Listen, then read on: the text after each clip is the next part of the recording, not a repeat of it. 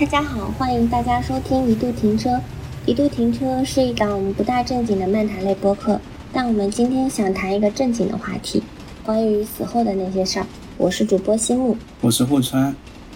就之前和你聊这个之后，我这两天就突然有一个时刻就在想，我死之后的那种感觉会是什么样子。然后我突然就意识到，其实我此刻是在思考东西的，但是我思考的那个东西就是死亡的感受的那种状态。死亡的状态其实是没有思考的，在那个时候我就会觉得自己的脑袋是一片空白，或者说我不知道怎么样去感受自己的那种状态。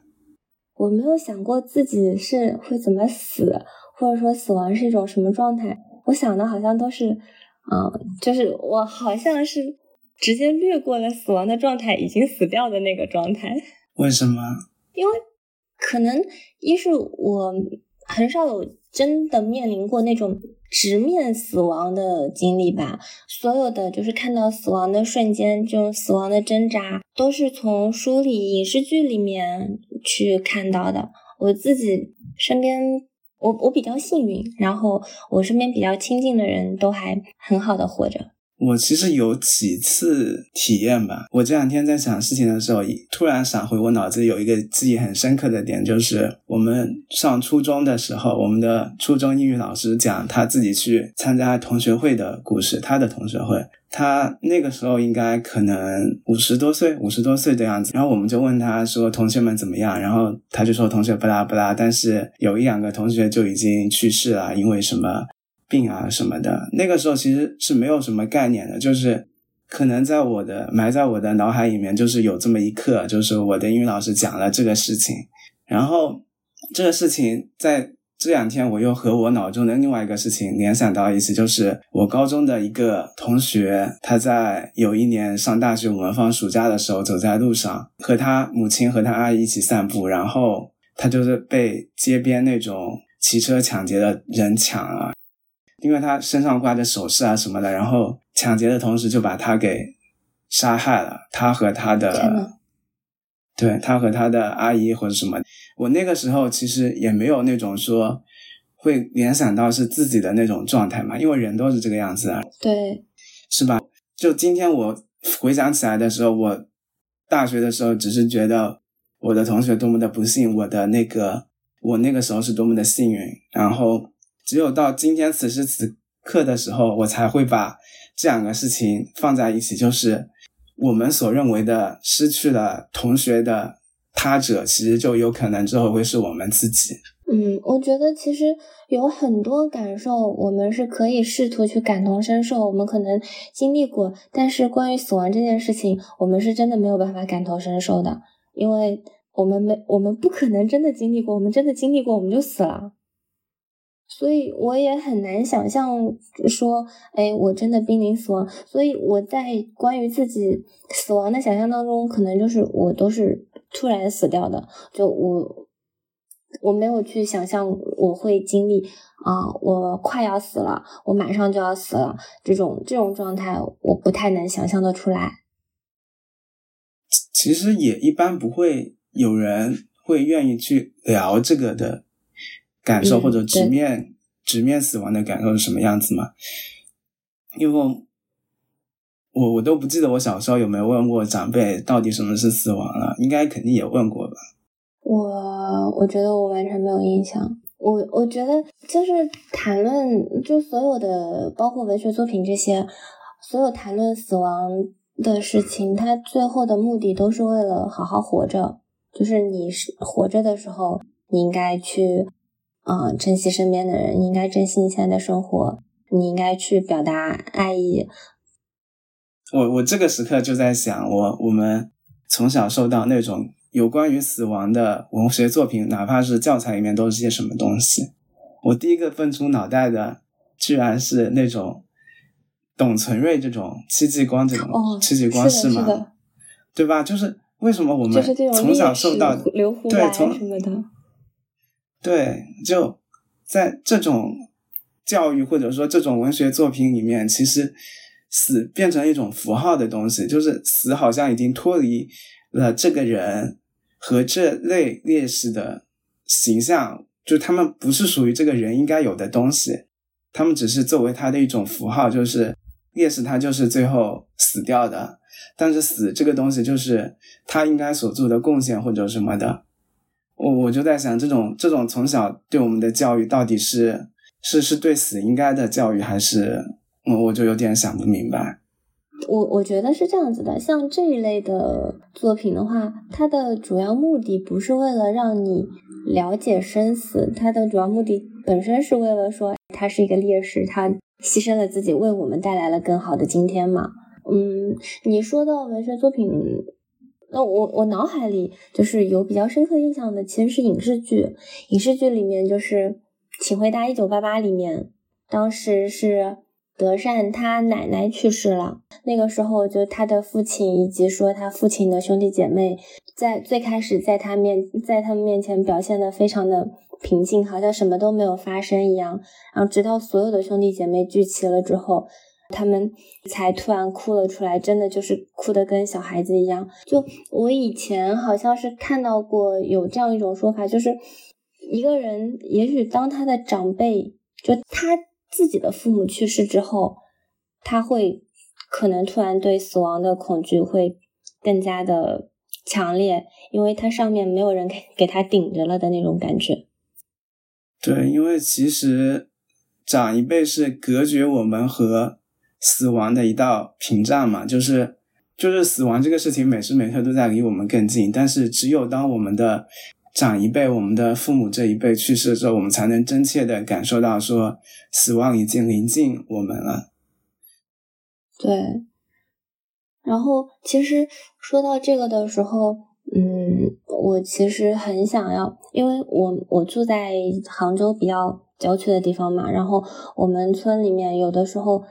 之前也会有一些老人去世呀什么的，但我对这些所有的人的去世啊，或者说葬礼呀，我的印印象就是好大家闹哄哄，好像非常热闹的在那里吃个豆腐饭，我很少能看见他们真正的有一种很严肃的面对死亡这个过程。那我不知道是不是就像在我们在一九八八里面看到的那样。他们的那个时刻是非常隐秘的，就不会袒露在大家面前的。然后包括可能小孩去问他怎么了，大人也很少直接就告诉他他去世了，然后他再也不会，他再也不会回来了。呃，可能就都是隐晦的说，哎呀，他到到天上去了，变成变成云朵，变成星星这样子的一种方式。他睡着了。对。对，我你讲起一九八八，其实里面有个记忆很深刻的点，就是德善他的爸爸不是一开始一开始在主持他奶奶的那个，就表现的很就很很坚持嘛，就是很挺拔嘛。一开始在那个，是的。但是当他的就是兄弟来了之后，就才能感受到他真情。对，对对对。然后，然后我就想到。我我自己奶奶去世的时候，其实是，其实我记得那个时候，就是奶奶最后应该也是，因为她很早就中风，然后最后一次中风应该是，其实就和中风类似的就是脑梗，突发脑梗这种，然后是进了 ICU，然后我我记忆很深刻的点就是那时候我我过去看 ICU 里面的奶奶，然后那个时候奶奶的。奶奶的妹妹应该叫什么？奶奶的妹妹姨婆。对，姨婆就姨婆就说，就是姨婆就让我跟我奶奶讲话嘛。然后我奶奶，我和我奶奶讲话的时候，我奶奶就是我奶奶的手其实还是会动的嘛。然后我姨婆就会觉得说，那种状态其实就是她的姐妹还活在世上的那种状态或者什么的。那个时候，我其实就意识到，就其实真正到我们去面临一个亲人的离去的时候，就是他们就是和他们最亲的那部分，真的其实是那个时刻才能感受到他们彼此的羁绊啊，或者什么的。就我我就会我就会觉得，就很多人其实是在我们就是在这种中国传统文化上，很多人其实是不知道死亡为何，或者说对死亡没有感想。然后他就会突然迈入到那一步，说要直面那个有人死去，就是直面这种情感和关系的冲突。哎，真的太多时候，你你这个让我想到我太外婆，就是我外婆的妈妈。然后，其实小的时候，我太外婆也照顾我们很多嘛。然后，但是有一年，她九十多岁的时候，她到我舅舅家来的时候，不小心从楼上摔了一跤，然后他在床上躺了好多年。然后他躺的每一年呢，其实我们也会过去看他。但是他真正去世的时候是在我大学的时候，那个时候我在北京。虽然我们很亲近，但是我妈也说：“哎，一个你那么远，你就不要回来了。”但是那个时候我还是会挺难过的。虽然说我们稍微长大一些的时候，可能体会不到跟他的那种亲近，但是我我印记忆里面，我知道我太外婆对我们是很好的。但是其实，在他病床上躺着的那几年。我感觉我并没有特别珍惜他跟他在一起相处的那很短暂的时光，就哪怕每每年过去看他的时候，他的神志，你说他很清楚吧，也没有很清楚，但是他可能口中絮絮叨叨的是，一直是重复的话，哎呀，你们要好好生活呀，你们要怎么样怎么样啊，就可能在我当时的心里，甚至有那么一点点不耐烦。我就觉得，哎，他怎么一直絮絮叨叨一样的话，然后也讲不出来什么东西。我有的时候在想，其实就不管是在死亡这件事面前，还是在其他的什么事面前，我们很少能够真正的去珍惜和某一个人在一起的这些时刻。好像只有死亡，只有失去，我们会突然意识到，哦，其实我们。在一起的时光非常的珍贵，非常的值得珍惜。我当时没有好好的去对待他。我我这两天就在想一个事情，就是其实就是和一个人分开到底是以什么为界定的嘛？就像大部分的世界里面，其实是比如说我们的这个人去世了，这个人下葬的时候，其实我们才会去参加他的葬礼嘛，对吧？但是是不是？有一些时刻，其实是我和这个人，我和我认识的这个人的最后一次相见，就是我和他关系的一个结束，其实就是在我心中他的一个葬嘛，对吧？就像你说的，嗯，你你认识到的病床上的太外婆，其实她可能神志不是很清楚，可能她已经不是之前那个你所认识的那个太外婆了。就是在一个人的潜意识里面，是不是这个人就已经？去世了，或者说，我我们就已经和他分别了。然后在那个他卧床的那几年里面，其实我们到底在追求的是什么东西？追求的其实是，他他的身体和他渐渐熄灭的灵魂在这个世界上的存活嘛？就无非就是这个样子。怎么说？我你这样说的话，让我觉得死亡这件事情就是赠送了所有的可能性。嗯哎，就之前不是有一句。特别流行的话嘛，就说关于前任的，什么好的前任他就该在你的生活中跟死了一样。但是如果这个人真的死了，可能你还是会咯噔一下，因为最开始的时候你可能知道他还是活着的，就不管怎样，你们可能还是有那么一些可能性的。但是如果他真的死了，你们什么可能性都没有了。就讲起你刚才说的那个，他外婆去世的时候，你也没有去参加他的葬礼。对，因为当时我在北京嘛，我还在上大学，然后请个假什么回来一趟也挺折腾的，就甚至当时我妈都是参加完的我太外婆的葬礼才告诉我的，她没有在那个当下告诉我。我好像也就参加过我我奶奶的葬礼，我妈打电话告诉我说，奶奶今天去世了，因为其实那个时候的状态就是。就是要不让她继续活着呗，就其实都已经到了那种状态了。嗯，感觉好像我们对于这些老人去世的那个情感本身的连接都没有那么强烈吧？我不知道是不是我冷血。我我从小是爷爷奶奶带大的。那你其实应该当时还还是会有比较，或者或者说。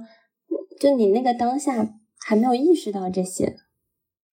对我那个时候没有那种很很深刻的感受吧。那个时候其实我高三，所以我妈的态度可能也就我那个时候也在想这个事情，就是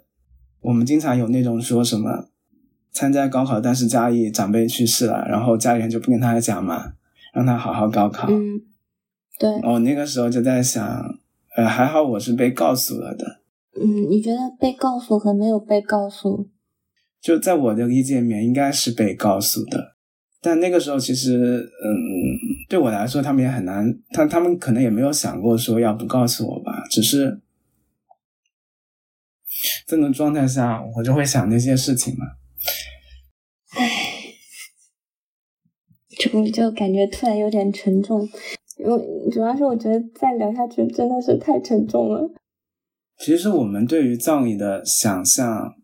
嗯，因为因为我其实是在比较乡镇的地方长大的，所以其实那边的那种出殡啊什么的，其实都是可以看到的嘛。就是我们那边就是一群人一群人一起走，然后迎那个有老人的有老人的那个照片的那种花圈，还有那种很响的那种管乐队一直吹啊吹，然后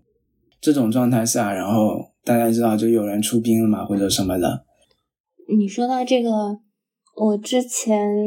有住过一个小区，我当时忘了我是我去那个小区看房子还是去干嘛，然后我有看到就是他们有队伍这样子吹着唢呐过去，就真的感觉是很热闹的那种状况，好像并没有那种哀戚的那种状态吧，好像也没有人哭，就吹吹打打，然后就过去了，包括。嗯，我我前面不是说我们小区就前段时间也有人去世嘛，也是老人去世，然后我感受到的状态，就我因为我没有参加他们的那个现在叫豆腐宴嘛，然后我没有去他们的这个豆腐宴，但是整个状态啊都是好像热火朝天，大家在那里。有一种，就这个这个宴席，甚至也不是真的豆腐宴，它也也不是素的，它跟酒席一样，所有人就是也是很挂着笑脸去的。当然，其实我知道他们整个流程是因为其他有的人帮忙啊，或者怎样，需要去宴请他们，感谢他们，而不是说真的这些人所有的人都都是来哀悼的。嗯，就其实我奶奶去世的时候，那个宴席是真的那种素的，因为我奶奶是信佛的嘛，所以他死后的那种宴席都是那种豆腐的那种宴，然后大家来好像也就是也没有什么太太显的那种悲伤的状态。我我现在唯一唯一关于那种就是在那场在那场就是饭饭饭局就是饭宴的。的印象就唯一就是那些宾客夸这个做的很像肉的豆腐，它很像肉，就其他我就完全没有印象。好像这种就是葬礼之后的这种宴，好像基本就是就都是这个样子。大家对大家的关注点都不是说这个真的去为了因为这个人去世而来的那种感觉，就好像这个人去世只是大家聚一聚的由头一样。就我不知道，就是这种是在大家的观念里面，大家沉痛但是接受，但是还要好好生活的状态，还是这就是一种大家来吃吃饭、开心一下的一种状态。就其实我们也很难分辨那些就是那些人到底是，或者说那些状态下的人们到底是怎么想的。嗯，其实你说到这个，让我想到我还。就是前几年的时候吧，我记得我姐跟我说过，如果说我突然死掉了，我的我的葬礼不要像这些人这样子，就我们我们以前看到过，他他想要的葬礼其实是那种有点像我们看到的剧里面那样子，他大家在那个一个那个叫什么厅来着，悼念堂还是什么的那个。就是在那里，然后所有人，所有来的人，他们都是穿着黑衣。那个整个厅里面有一些白花，大家是真的是为了他来的。你你说起这个，其实我就想起《海街日记》里面讲的那种状态，就是三姐妹突然得知了十五年前抛弃他们的亲生父亲，就抛弃他们娶了另外一个女人的亲生父亲的死讯，然后他们三个要赶去为这个亲生父亲，他们的亲生父亲去悼念的那种状态，就是你可以想象，就是三姐妹可能会有那种年龄落差嘛，然后在。电影里面的设定其实是大姐其实是对自己的父亲有一些概念的，但是，嗯，二妹和三妹其实是没有什么概念的。就我我就在想，就是那种状态下，其实就是人们去参加认识或者不认识的那些亲人的那种葬礼的一种缩影。他们要怎么样和过去他们有过的或者说不太清楚的那些经历和解？怎么去接纳？就是。可能不那么亲的亲人的故事，当然电影里面还有就是他们亲生父亲另外有一个女儿的。其实关于这点，我之前还问过我的妈妈，因为我的外公去世的很早嘛，我外公是在我妈妈十几岁的时候去世的，就我我从来没有见过我的外公，而且我外公是在正月里面的正月时候去世的。我我其实试图从我妈妈这边。了解一些他关于这件事情的想法，但是他他给我的就可能我不是一个特别好的诉说对象，所以他也没有怎么跟我说过。但是我就觉得非常的奇怪，就他只是给我大概说过一些我外公是个什么样的人，所以我不知道是因为这些他给我的诉说，还是说我从小去我学校的那个路上其实是会。经过我外公的墓地，嗯，之前我们这种村里面的墓地，其实就是在山里面自己找一块地，然后给它埋起来嘛。我去学校的那个路是会经过那个山头，然后能看到他的那个墓碑所在，所以我每次路过的时候，我就会知道，哦，那是我外公的墓地。我我有的时候上就上学没有那么匆忙的时候，我甚至会朝着我外公那里鞠个躬。再去学校，就我不知道是因为这种，还是因为什么，就是因为我外我外婆是个特别好的人，然后我就觉得，哎，外公外婆都是特别宠我们的这这一辈嘛，就有一种爷爷奶奶和外公外婆他们是不一样的，所以我就很想知道我外公是个什么样的人。就是我们其实会从生者那边继承死者活。就是死者好像活着的样子和死者的形象，对，就是所以这个时候我就会在想，就是那个墓地的所在对我是不是有很大的影响？也许我外公的墓地不在那个位置，就我我是不是就可能不会对他有这样的想象，对他有这样的执念？我也不知道，因为毕竟。对我来说，他是一个我从来没有见过的人，但是我就觉得，如果他还就他没有去世的那么早的话，那我们的生活可能会有非常大的变化，因为我几乎每天上学都会路过嘛。对，就他会一直提醒你有这么一个人。对，因为他其实除了我每天路过这个场景以外，它也几乎不会存在。我妈妈、我外婆他们的日常讨讨论之中，只有每年到正月里我外公忌日的那一天，然后我知道哦，这一天是外公的忌日，我们是要去祭拜外公的。所以就只有这两个节点，让让我一个从来没有见过外公的人，然后对他有非常深的执念，让我想要去了解他是一个什么样的人。我问过他们，那我外公长什么样子？要过我外外公的照片，这些照片呀什么的，都是他们需要翻出来的，因为毕竟他去世的太早了。你想，是我妈妈十几岁的时候，到现在他已经五十几岁了。我外公外婆是很早就去世了，然后每次去我阿姨家，就是能看到外公外婆他们的照片挂在他们的那个。就他们两个的照片会放在呃餐厅的那个墙上，然后我记忆很深刻的就是，我母亲不止问过我一次，她应该问过我很多很多次，就是我从小有没有关于外公外婆的记忆，就记不记得外公外婆长什么样。然后我就会说我不记得了。然后每次他就会说，我姐姐应该见过，就是我外公外婆去世的时候，我姐姐应该上小学了，他们有记忆嘛？就是在我母亲的世界里面，就是她的上一辈可能已经早早二十年已经离她而去了。然后我母亲就会一直讲说，我外公是个怎么很厉害的人，他嗯，他怎么自学就学会了修车或者什么的，我已经听他说过很多很多遍了。我我的这些都是需要我去向他们询问，然后他们才会告诉我。但是我甚至我我梦见过我外公，而且在我梦里他有非常具体的形象。就讲到这个，其实我就在也想到你刚才讲的说。你妈妈是怎么描述你外公的？然后我就想到我妈妈是怎么描述外公的。我妈妈描述外公的方式是，我外公是个很厉害的人，然后我外公他通过自学学会了修车。然后我就在想，就是我们这这些人到底是被怎么记住的？其实是通过他们的后一辈怎么向别人描述这个人的。对，就是我想我。外公漫长的一生，以以外外公的年纪，他可能经历了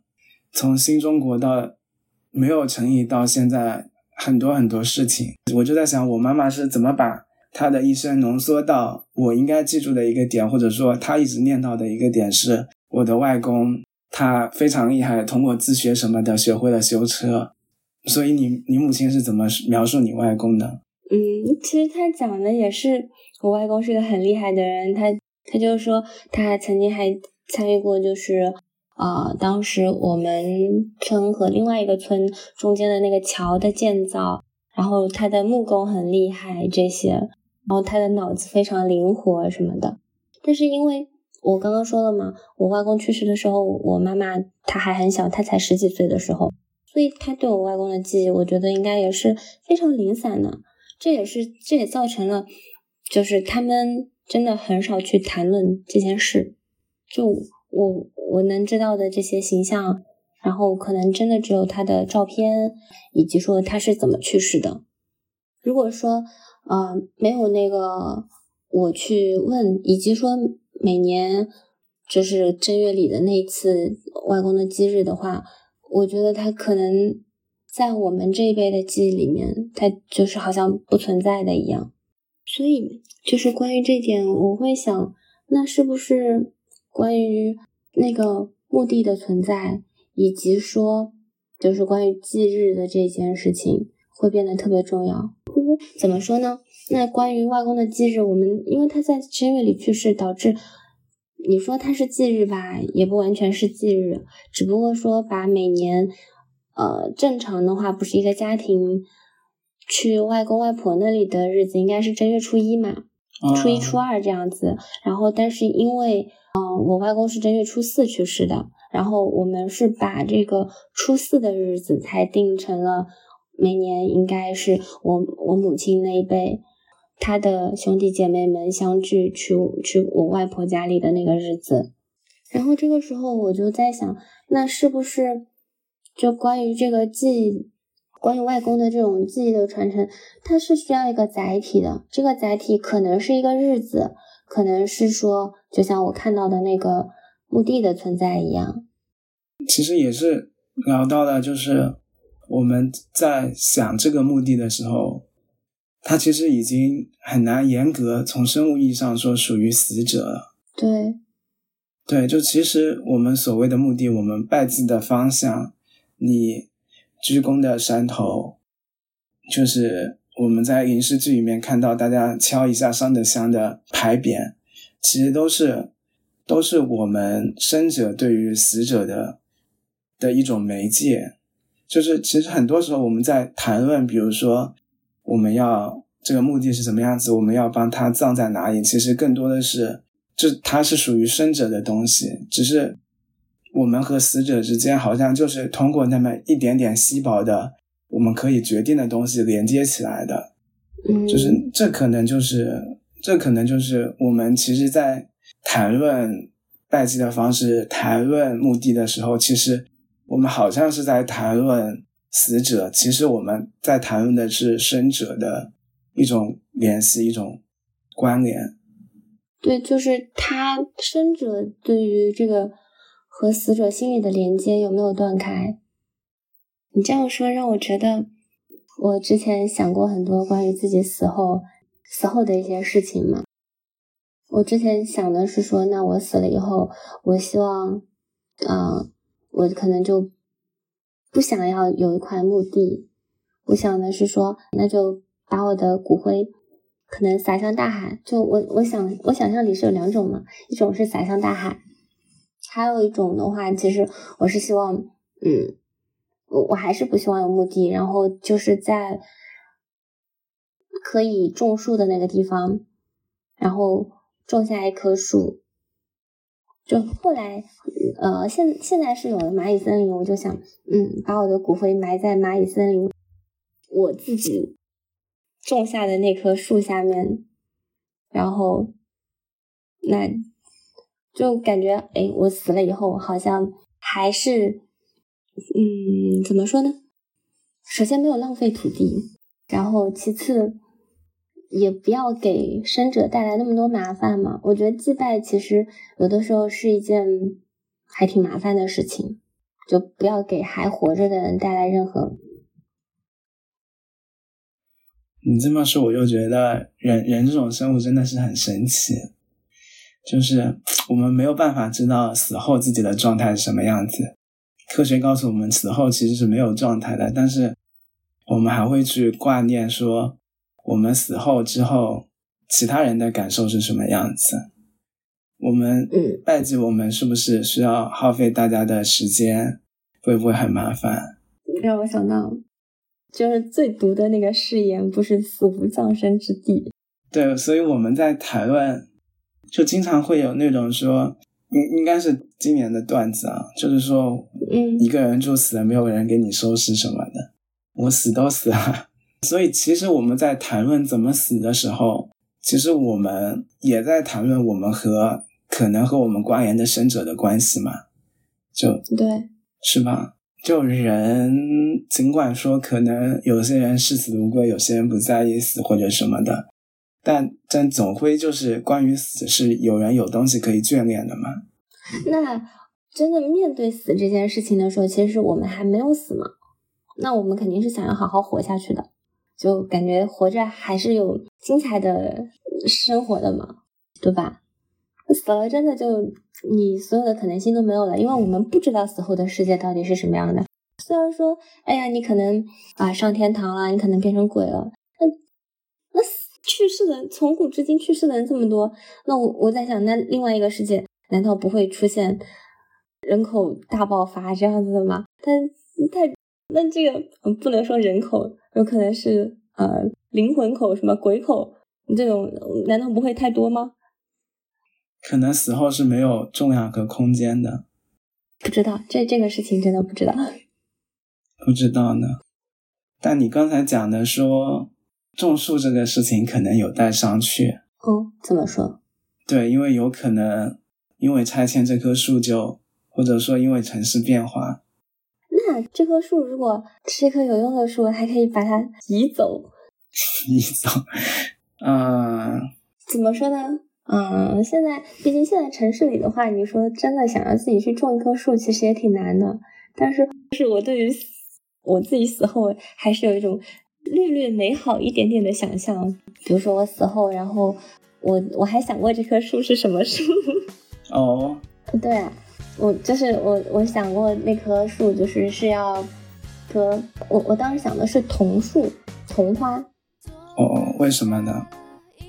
就很好看啊，就是好看，就是本身这个树会也会长得比较大嘛，然后它会就会开白花。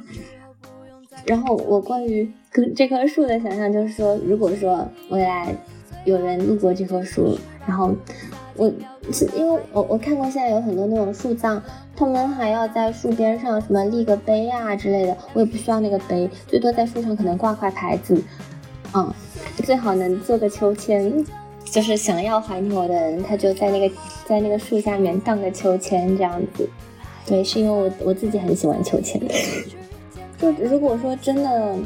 啊，因为什么拆迁啊或者怎样，或者说这棵树就死了，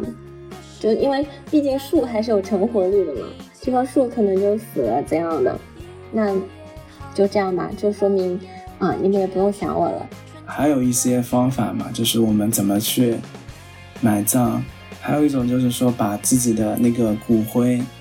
打磨成，因为它本质上也是碳嘛，就可以打磨成那种项链啊或者什么的。哦，打打磨成首饰、钻戒什么的，是吧？对。嗯。但我们身边好像就没有人听见有人这么做过。怎么说呢？我我觉得这件事情也也是一件很难得知的事情吧。你也不知道，就假设你你同有一个同事。然后他身边有，你知道他请了丧假，他身边有亲人去世了。我们其实一般还是比较避讳，也不太会去问。感觉死亡是，或者说，嗯，怎么面对别人的死亡这件事情，这种心情是需要很关系非常密切的人，才有可能得知他的这种真实的心理。而且，如果说。你得知了，哎，这个人把他的亲人的骨灰做成了首饰，你会觉得他很酷，会去宣宣传吗？你不会的呀。嗯，然后说回关于刚才那个我自己死后的这件事情，除了说我想过怎么埋，我其实有段时间每每一两年都会去写。哎，我希望我死后就我我会写类似遗书这样的东西。我希望我死了以后，我手上这些不多的钱要怎么处理？是那个我包括我的器官，我希望他们是捐掉嘛？然后，呃，我的钱要怎么处理？然后其他的话，其他好像就不太有了。然后我甚至就之前想到这件事情以后。我把我的朋友圈的那个权限 把它全部开放了，因为我突然想到，如果我突然有一天我死掉了，嗯，假设我是就是在现在的某一刻，或者说未来未来我不知道，如果说我是在现在就我还没有年纪那么大的时候去世的话，能得知我的死亡的可能是我的家人，然后亲戚。我的朋友是可能不知道我去世的这件事情的，因为怎么说，朋友也不是说哎天天会联系的人嘛。是的。哪怕天天联系，啊，他突他突然发现有一天，我我给你发消息，你怎么没回啊？你怎么一直不回啊？他就觉得你这个人，哎，我给你发消息，你好冷淡，算了，也许就这样子了。嗯，说到这个，我想到就是。我们很多关于共同回忆的那个时刻，可能是被记录在朋友圈里面的。就是我们，比如说我们有一个朋友去世了，我们会有一群人关于他的共同回忆嘛？就在这种场景下，可能是会有一群人发共同的朋友圈，就是说这个人是个什么什么样的人。然后，但是有了朋友圈可见时间这种情况下，其实那个东西我们再去找已经找不到了。我想到这个事情，其实就是我之前刚开始工作的时候，有一个有一个同事，他是台湾人。我们共事一段时间之后，他回到台湾了。就是突然有一天，我们共同的同事们知道了他在台湾意外去世了。其实，在那段时间，大家是会有一个关于他的共同的一种回忆和追思的。那种情况下，大家发可能发了很多的朋友圈，说他是一个怎么样的人。或者说很多人发了相关的信息，但是在这么久之后，跨越到两年、三年之后的时候，可能那些信息都是找不到的了。我们对的，就是这关于这个人的共同回忆和他在我们生活中存活的这段经历，就这样消失在朋友圈的可见不可见里面了。对，我就是想到这种，我我就嗯。非常恐慌，我觉得啊，万一我突然死了，然后我没有办法控制别人会不会去怀念我，对不对？但是我给别人的有部分形象，可能就是在我的朋友圈里，然后假设我我设置了最长可见时间，也就是半年嘛。如果有可见时间的话，那半年以后，人家如果想要来看看我我曾经的我，那他看到的是，就他什么都看不到。所以我就在想，嗯，我要把所有的这个时间都打开。如果真的有人在很久以后还想我，他至少可以通过我的朋友圈能看到我曾经是笑得很快乐的这种状态。当然，这个。一方面还是说，嗯，我能留给这个世界的东西太少了嘛。假设说我是像那些伟人啊，或者说作家啊之类的，他们有自很多自己的作品啊之类嘛。但是这这种的话，是他们留给整个世界的这种遗产，而不是说留给亲人的吧，留给熟悉的人生活中的这种形象。嗯，不知道哎，不知道。我们以后会以什么样的形式被人记住？嗯，那你有想过你想以什么样的形象被人家记住吗？没有想过哎，我好像也不在意这个事情。我觉得就是每一个人都会有一个被别人记住的样子吧。你可能做了奇怪的事情，你可能做了细小的事情。我们回忆起记忆中的某一个人，肯定不是一个全貌嘛，就是肯定不是见微知著说。西木他一二三四，我都可以把它列出来或者什么的。其实我们也很难左右这个事情，只是说我们可能想让一些人感受的东西，我们可能要做得更好，就无非就是这些事情。嗯，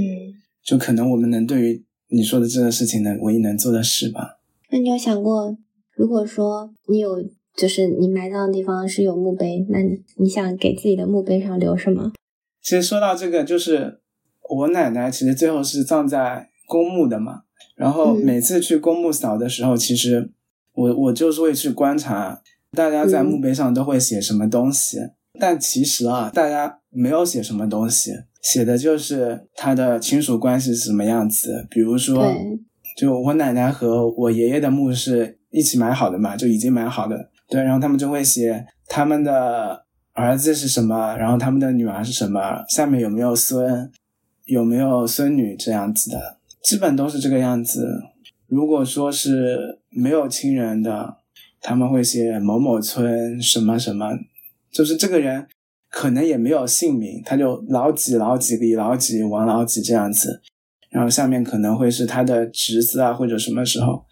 我就在想，就可能大部分人对于这种墓碑上的想象，或者是墓碑上能写的东西，大部分其实是没有的。或者说，我们其实是没有这种习惯，说想在墓碑上表明这些东西。就到最早的，比如说我们是太爷爷、太外婆、外公那一上上坟，其实他们是没有坟头的嘛，就只有石板啊什么，他们在山上。后人也不会说说我们要写一个牌子、立一个碑，说表彰一下，因为我们都是正就平民百姓嘛。就尽管平民百姓这个词好像用的也不对。对，墓志铭这种东西，所以我我我其实也没有想过我要在墓碑上写什么东西。如果有墓碑的话，可能会写奇怪的一些东西，比如说我会写塞尔达荒野之息爱好者，那种之 之类的，或者说极乐迪斯科不精通者，就就我不希望，就是我想给别人留的印象，可能就是这类，你知道吗？反正就是这这一方面，或或者说。我看了《海街日记》十遍，这样子就有个有个后人经过金墓碑一查，是一千多年之前的东西，然后一翻，然后发现已经没有影像资料了。这个时候我就觉得很，他肯定会觉得这个前人很酷。这这是你给自己贴的标签。啊，对，所以聊到这里，我就会想，想到莫名其妙就会有，其实你自己对于别人怎么看你你是有想象的，只是可能你不会那么好的总结出来或者什么的。对，但你刚刚说到，就是你看到的那个公墓里面还有那种他没有写什么儿谁谁谁孙什么谁谁谁的这种墓地，我我感觉我在我们这里公墓里几乎看不到，就所以当然我们的公墓其实是以前以前我们还是村子的时候，然后这种山上的这种坟头迁过去的。所以这是你们村的那种公益型的墓地嘛？就相当于是你们村的人可以葬的，或者什么？好像好像不是哎，但是因为那个墓地是离我们比较近的一个墓地嘛，它不是公益性的，它是收费的。我当时问过我母亲，因为这种事情我还没有直接经历过嘛，所以我问过他，就他也是，他说是那个墓地是收费的，然后他是好像十年还是二十年还要交一次管理费这样子。我我这个时候其实有这样一个疑惑，那这些墓地二十年之后，如果说没有交管理费会怎样？我又去查了一下。啊，很多这种墓地，它的确都是这样子的。但是如果说二十年之后没有交管理费，它是一块空白，就没有说它到底会怎样。就因为这个事情开始国家规定的时候，其实是没有说到具体的年限啊。然后后来出的那个法章是说它是会有相应的那个使用年限啊，就会牵涉到具体的产权啊什么的。那假设说他过了年限呢？就我零星的查到说，哎，如果说过了年限，什么他可他们可能是把这个啊木灰，就是那个不是木灰了，那个骨灰，然后就变成什么树木葬啊、地葬啊之类，就是我就觉得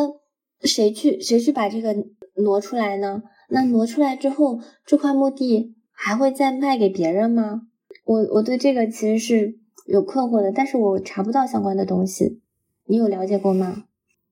对啊，就公墓和那种墓其实都是一样的嘛，就是在特定时间内有两种嘛，一种就是那种到了年限的那种坟墓嘛，就是这种现在还比较少。我们另外一种见的比较多的就是，比如说因为城市建设或者工程。要被迁走那些坟墓嘛，然后他们会嗯在相关的报纸上刊登这样一个信息，就他会说多久多久之前这个东西会当做就是要把它迁走，但是在那之后他就会当做无主墓来处理嘛。但是就是我们之前说的，就是无主墓这个事情其实是不知道到底是怎么做的，就是很多对坟墓的处理，好像到时候大家到底把它归成一个无主坟之后就完全没有问题了，就是。也不会有人过问，也起到了那个说说明的那个处理方式，可能我们在零星的那种报道上能看到一些嘛，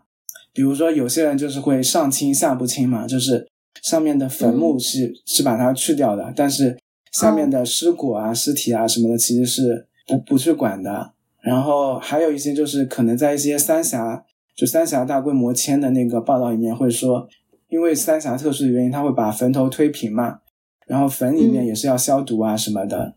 就是能查到那些资料其实特别少，就是无人认领的那些尸体啊，或者无人认领的那些坟墓。但因为这个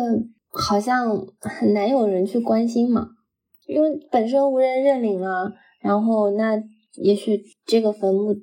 这个这个这位死者他跟他有连接的那些人已经连接不上了嘛。就至少这个他的尸骨和那些人是联系不上了。就其实从我们的视角看，就是可能真正关注他、在意和在意死者和生者连接的那部分人，可能也已经没有那么在意了。所以你之前讲说，你外公的墓是之前从山头迁过来的。对，就是我们当时整个村子拆了嘛，所有的以前。不都是土葬嘛？然后是把他的尸骨，然后山山头那边找一块地，然后给他就是把他的棺椁整个埋进埋到那个地方，然后有个坟头这样子。然后后来是统一了之后的话，现在就是大家都是葬在公墓里面。嗯，那这个这个签是什么样子的？这个签，哎，那个时候。我想想，那个时候我还是上中学的时候，好像这种这种大事情不太会用得到我。虽然我也我也很想知道这些区，嗯，要有话事人，对，所以也都是全都签了了，没有说那种拒不签的，好像没有没有听说有闹出来这种事情。我们其实对于签这个事情的感受。并不明显，就是我有一个场景就特别想知道，就是如果说我们要把亲人的坟从一个地方迁到另一个地方，一个是就是迁这个坟的人对于迁这个事情的感受是什么样子，还有一个就是他们在迁的过程中是不是会有一些其他的新的感触？比如说，就是把那个棺椁抬出来之后，或者说我们可能会知道里面的尸骨现在是什么样子，或者是什么的。关于这点的话，我有看过，像这种迁尸骨迁出来，按现在的相关政策是要把它火化掉的。就因为以前不都是土葬嘛，然后现在不是国家在推要火葬，你哪怕是迁迁坟，以前是尸骨的这种，也要把它火化掉，再去移到新的那个坟里面去。我想到这个事情，其实是因为之前看那种三峡迁坟的那种报道的时候，就会有一些那种照片，就让人感受特别深刻嘛。就是会有那种独自带着祖先那种棺椁，然后比如说他左手有个盘子，里面是给祖先那种贡品啊什么的，可能是想表达说不好意思惊扰你了，把你从那里面请出来或者什么的。然后独自带着祖先的骨灰、祖先的棺椁，一个人在路上走。因为在那个时代背景下，那部分坟它如果不迁，它就是会被三峡的水给盖上去的嘛。就是有些人他可能原坟的地址和迁坟的地址比较远，他们就只能自己带着那个坟，带着自己的祖先，就一点一点的走到自己新的那个坟里面。然后其实就会有一个映射，就是时代背景下。背后的三峡是壮丽的，是巨大的，是史无前例的。但是，具化到每一个四小的人，他要迁走的坟，又是那么在一个中国人视角里面是那么平凡的，看起来平凡，但是奇怪的、诡异的，为什么要走这么一段路的一种想象嘛？可能是他人生中非常复杂和丰富情感的一段路程。就是，就是，所以基于这点，我在想，就是那些。迁走和迁来的粉到底是什么样子，或者是当事人到底是怎么想这个事情的？但这个事情其实，我觉得就有一种，那我们面对亲人死亡的时候的那种心态。如果说本身我们对于埋在里面的那个人，他过去的时候，如果我们都没有那么强烈的感情，那在他要迁。迁到另外一个地方的时候，但也说不定啊，因为可能在他过去的那一刹那，我们还没有反应过来。然后，但是在他要去迁到别的地方的时候，我们可能，嗯，首先关于他的一些记忆又重新回到了我们脑海里，或者我们在他去世之后又经历了很多事情，然后那个时候会在想，假设他还在的话，然后他跟他会跟我们经历这些这些事情。所以，我我我很难，我也很难去想象这个当时的心情吧。所以，实际上我们其实是现在渐渐往火葬那方面去转，但是，嗯，从我们现在看到的，就最近我们看到一些数据看，其实全国的那种火葬的总体比例大概也才百分之五十左右，证明有很多那种地方其实是还是在实行土葬的那种状态。嗯，我觉得是这样子。首先，我们的这个政策推行还是需要时间嘛，这是一方面。另外一方面，其实大家一直以来的观念都是入土为安。就之前不是还闹过国家要实行火葬，然后有很多老人，他们为了在推下来之前，他他们去自杀，说啊，我在你们真正实施这个政策之前，我我自杀了，我死掉了。那我就可以实行火土葬，就这些是比较激烈的一些做法。安庆老人自杀事件，但是你从这个念想里面就可以看到，就是这些老人对于土葬的在心中的执念是多么的深刻或者什么的。因为我们从小接受的教育好像就是新，就是新的这一代人都是火葬的。然后我我看那那里面写了很多那种就是。自杀而不得的安庆老人的那些状态，就是他会讲到说那些老人，可能记者过去那些老人都是精神状态已经不好啊，他坐在门口可能会在那边发呆很久很久，但是他们还会因为这个事情然后再去寻求自杀。毕竟在我们上一辈这些，他们接受到的思想一直都是入土为安吗？对，但是其实这就是一点嘛，就是入土为安这个事情，是不是自古以来大部分人的想法是什么样子的？还是入土为安这个事情，其实是人们的思想是被教育、是被驯化的这个过程？其实我们看下来，很早很早之前，就是文明还没有开始的时候，很多地方其实就是直接把人体火化的。因为那个时候可能大家也没有什么礼乐，也没有那种宗教上的那种那种信仰嘛，就是那个时候可能人家不会觉得那种应该入土或者是什么的。在国内，哪怕是到宋之前，其实政策或者说国家都没有做相应的规定，但是到了宋之后，可能就从国家法令政策上就是说我们不允许火葬或者什么的，出于一种教化或者说。呃，民众教育的角度去做这些事情，所以可能到我们的上一辈，他们那边流传下来说的是应该要入土为安，也是这么长时间的一种教教化的一种结果。但是从我们实际看下来，就是土葬它可能确实是对环境有一些损伤。哦，是这样吗？土葬为什么会对环境有损伤啊？因为我我我了解到的其实。火葬在焚烧当中可能会产生一些有毒有害气体，然后它会它会污染环境。然后土葬的话，如果说是大自然当中的动物死掉，那它们其实是没有葬，没有葬，它们相当于是不思荒野嘛。然后它们会被其他的动物分解掉它的尸体，人只是多了一步啊，把把它装进棺材里面，然后。把它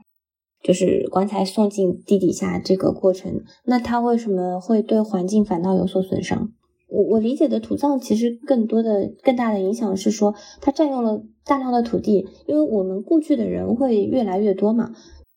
所有的人都会面临死亡。那从古至今那么多人死掉，那所有的人死掉，如果说都土葬的话，他会，那我们的土地肯定是不够用的，埋死人肯定是不够的。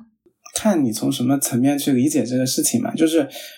嗯，因为人这种状态，其实实际上你很难把它和自然状态下的动物啊什么的进行比较。就是我们现在大部分人其实都是病死的嘛，嗯，死前或者埋葬之前，我们会对疾病进行一些治疗嘛。这种场景下其实是会有很明显的那种放射性的那种。如果是病死的话，对。就是因为你肯定会接受治疗嘛，就是，嗯，大部分其实现在主要的死因就是癌症嘛，癌症你可能大部分你死前都是会接受过放疗啊或者什么的，放射性元素对于环境的污染，还有一些就是可能土葬的时候会有一些防腐剂啊或者什么的，会对土地造成相应的污染。嗯，如果这部分尸体直接腐烂在自然生态里面，其实就相当于是它。这部分的放射性物质或者说重金属直接进入了我们的整个生态循环嘛？嗯，那我的确没有想过人是人是怎么死的。当然，你说的是一个因素啊，就是现在生活中，哪怕是火葬之后的墓地已经这么昂贵了，如果说是土葬的墓地，它占据空间更大，那其实是更更加昂贵了。我们也会有相应的那种，嗯，土葬空间的危机。但是其实火葬也是你说的，比如说焚烧之后可能会产生一些有害的那种污染物啊什么的，也是对于人体和自然是有害的。其实就是两者，如果我们从客观的层面去考量两个事情，其实就是嗯哪个更轻的一个比较嘛。嗯，但你说到这点，我就想到现在不是说呃会还有一种新的方式叫冰葬，火葬的话其实是把人。火化之后，就是它是焚烧嘛，然后焚烧过程当中可能会产生一些呃有害的气体，有毒有害的气体。但冰葬的话，其只是把火化这个过程变成了呃可能冰冻这种过程，它也是最后会有一些类似骨灰这样的东西产生。然后你最后要怎么处理的话，还是可以啊，想要去。把它埋到墓地里啊，或者说其他的处理方式都可以，但是说据说是它的污染会更小、更环保一些。但具体的话，这块儿好像也只有非常简短的报道。我又想到，我之前不是去过色达那边，然后他们还有一种就是天葬，但其实我隔得比较远的在看，就是整个天葬的仪式，它其实就是把整个人的尸体暴露在外面，然后会有一些秃鹫跑过来把这个尸体啄食掉。整个过程其实有一点点残忍，因为我我我离得非常非常远，我在我在脑补整个过程的时候，也会觉得，嗯，可能。我虽然说会去想一些关于自己死后的事情，但是真的让我直面死亡、直面这种这种仪式，我还是没有那么好接受。嗯，所以我们可能在生活中会直面到死亡，直面到死的状态，直面到死去的方式，但是这其实都很难帮助我们真正。教育好自己，不说教育别人，就是教育好我们自己。死亡到底是什么东西？关于死亡的教育，其实都是稀缺的。我们成长过程中，没有人教过我们什么是性，也没有人教过我们什么是爱，也没有人教过我们什么是死亡嘛。嗯，对。之前不是呃，乐高他们出过一个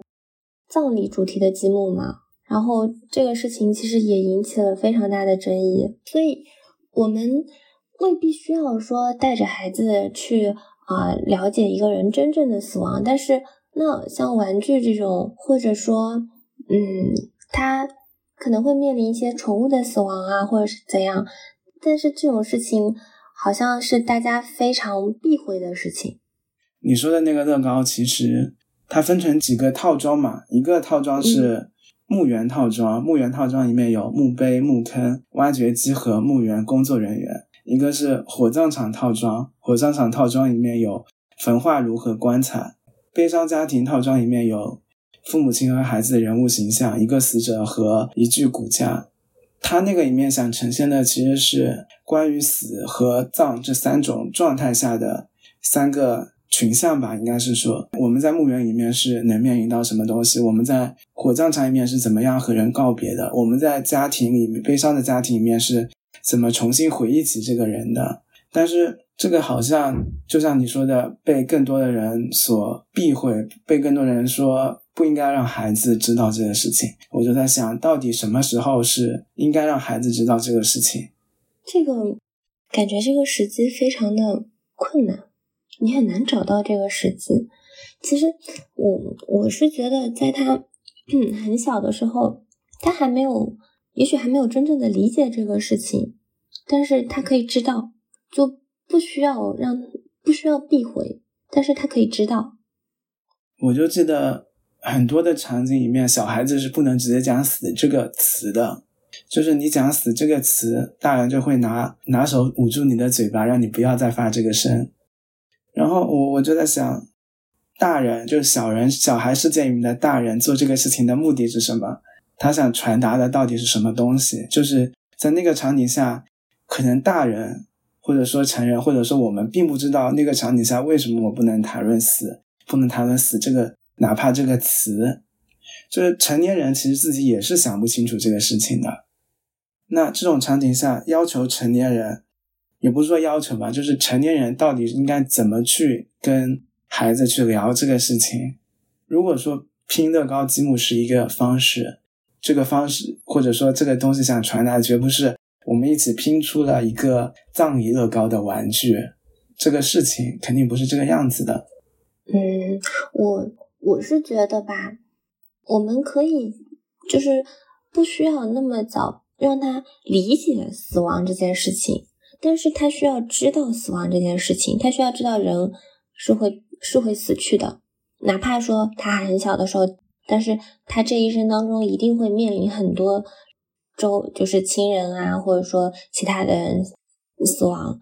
他知道这件事情，当他真正面对这个事情的时候，那他才有可能会去理解，而不是说当他面对这个事情的时候，他一无所知。他面对这个事情的时候，他才会有自己的一些其他的理解，嗯，他才不至于崩溃。对，就像我们。最开始讲的，其实大部分人是直接直面到死亡这种状态，或者说死亡状态的亲人的。就我可以想象，就有很多孩子，他们的，因为现在老龄化社会，可能很多孩子他生下来他的爷爷奶奶、外公外婆这辈已经非常老了，就很有可能在他成长过程中，他还没有那么懂事，他就突然知道自己的外公外婆去世了，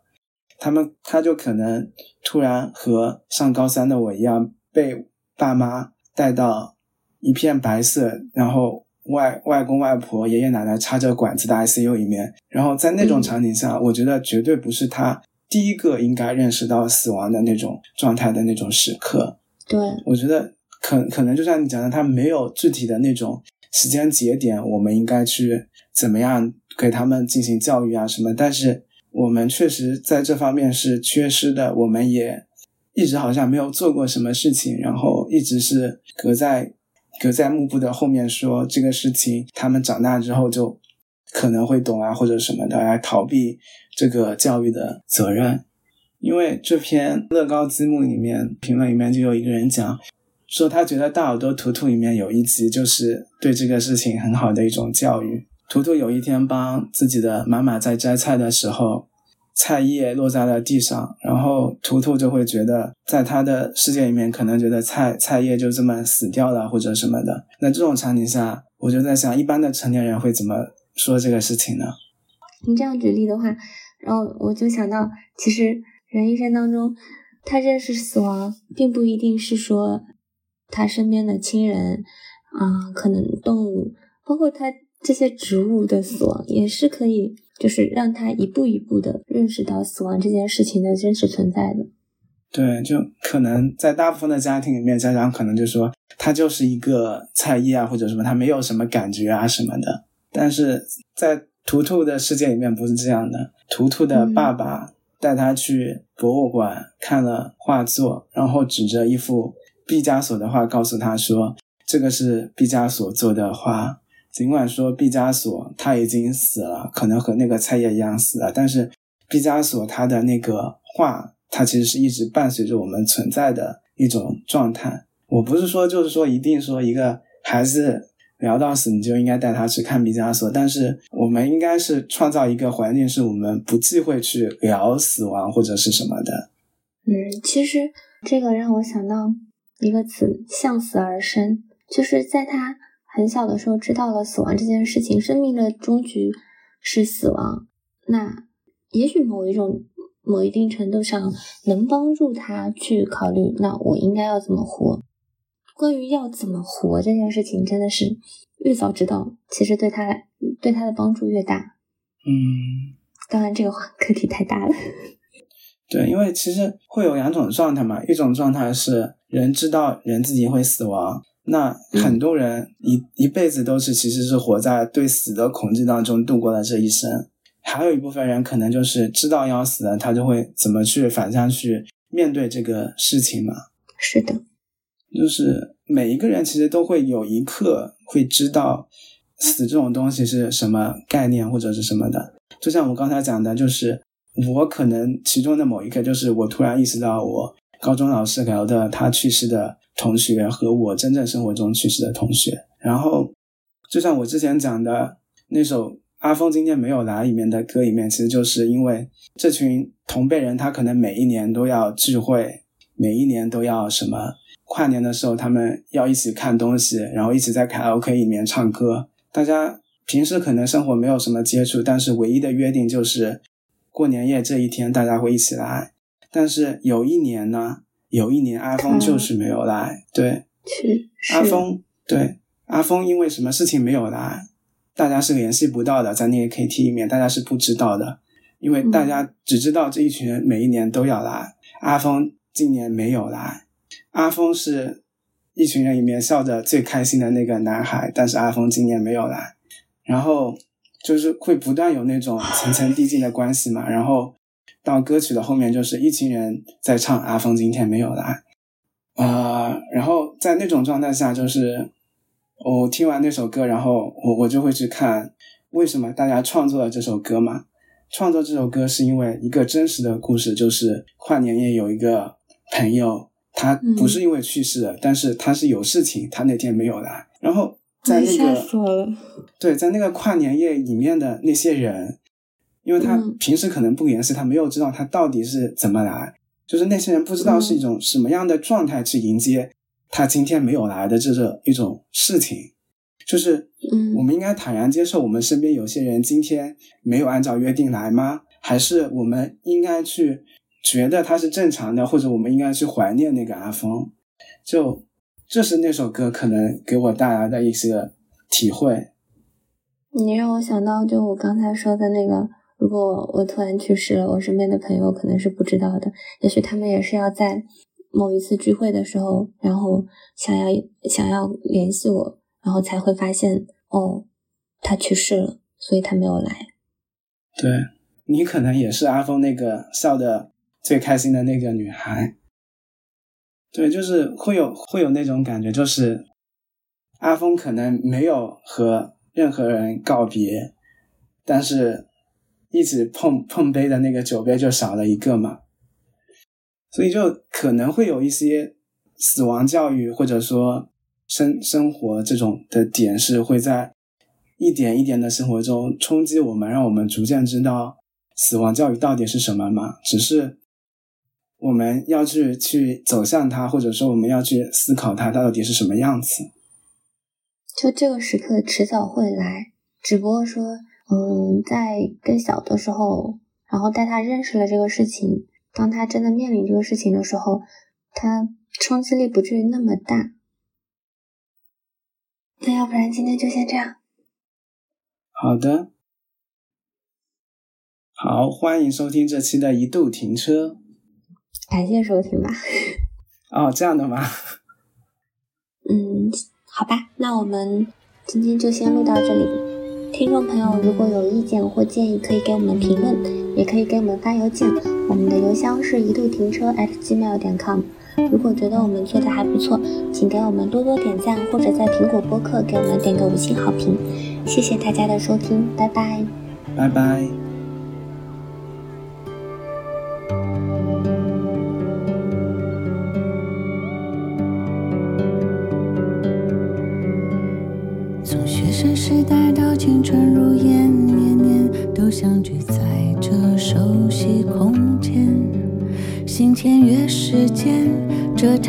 腾